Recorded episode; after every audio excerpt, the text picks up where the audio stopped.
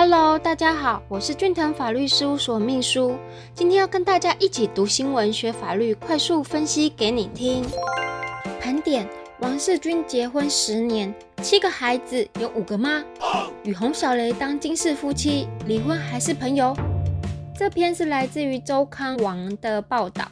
演艺圈啊，夫妻档常常是许多人茶余饭后的讨论焦点嘛。那有人婚姻甜蜜，那有人一路走来是跌跌撞撞，话题不断哦。像是结离十年最后分开的金氏夫妻洪小雷、王世军，当年盛大婚礼外界还记忆犹新啊。但是婚后这十年间，双方尽管生了两个孩子，但是婚姻内的风雨不断哦。这对昔日的夫妻啊，经历洪小雷酒驾撞人，王世军 KTV 酒后打人。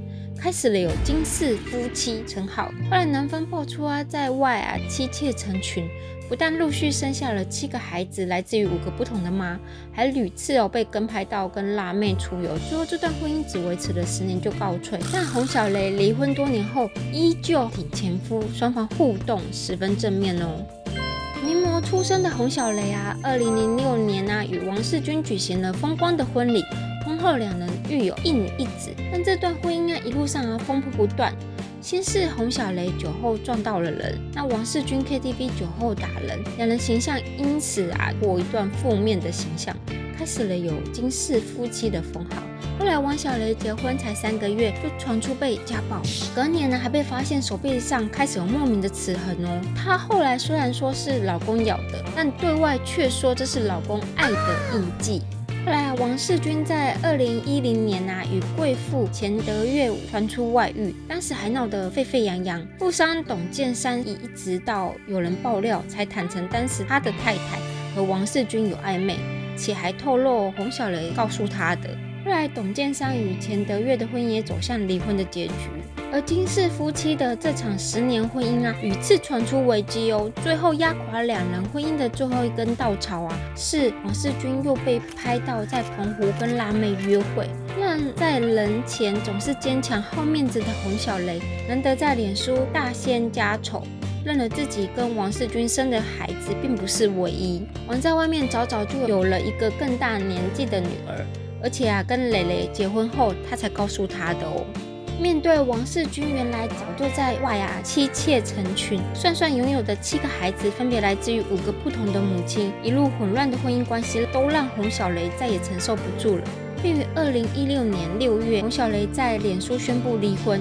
当时他有感而发的提到，有时甚至连分开都需要莫大的勇气。还有，谢谢他过来我的青春，认识他这件事情，我从来没有后悔过。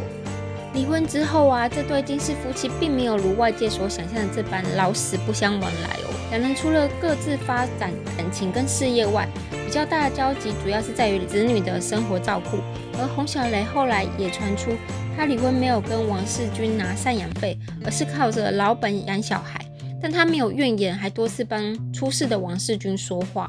近年来啊，洪小雷与前夫王世军除了工作上的合作啊，私下的互动并没有因为离婚就断掉了。目前双方仍是关系亲密的家人与工作伙伴。洪小雷过去也曾跟媒体提到，他不希望大人之间因为感情的关系而影响了孩子。所以与前夫人维持良好的互动，但不会考虑与王世军复合，因为吼，当王世军的家人比当他的女人好。从听完这篇新闻之后啊，那以下我们就从法律面，我们来讨论一下，王世军在婚后与他人是否还能共组家庭呢？依照民法第九百八十二条的规定，后我们把法条来仔细分析。结婚应以书面为之，由两人以上证人之签名，并应由双方当事人向户政机关为结婚之登记。由此可知哦，我国法律啊是采一夫一妻制，也就是说，婚姻是双方以共同永久生活为目的的一种关系。所以现行法律上只会有一个合法的配偶，一组家庭的关系。所以说，在离婚之后，当然是与其他人可以共组家庭哦。关于新闻中又提到说，是婚姻内有出轨的这个部分，那王世军是否会有法律的责任呢？依据民法第一零五二条第一项第一款、第二款的规定，重婚或与配偶以外之人合意性交，无辜的配偶是可以向法院诉请离婚的。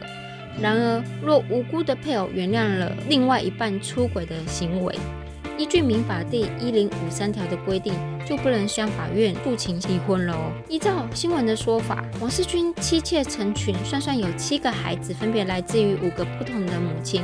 洪小雷又对外公布疑似原谅王世军的言辞，有可能会符合民法一零五三条的规定，不能向法院诉请离婚哦。但是因为法律它有多个层面，甚至是不同的法条都可以互相的使用或引用。那接下来呢，就是会看双方所提供的资料，那是不是能构成离婚的要件？那这个新闻是指说，他们已经在二零一六年啊，就是已经离开了，并宣布离婚这件事情啊。那不管是怎么样，都希望说双方能够有很好的未来及幸福的另外一半，也祝福他们事业有成哦。非常感谢您的收听，以上出处为俊腾法律事务所江小俊律师版权所有。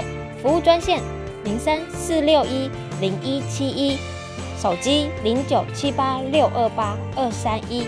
下周二早上十点，咱们空中再见喽，拜拜。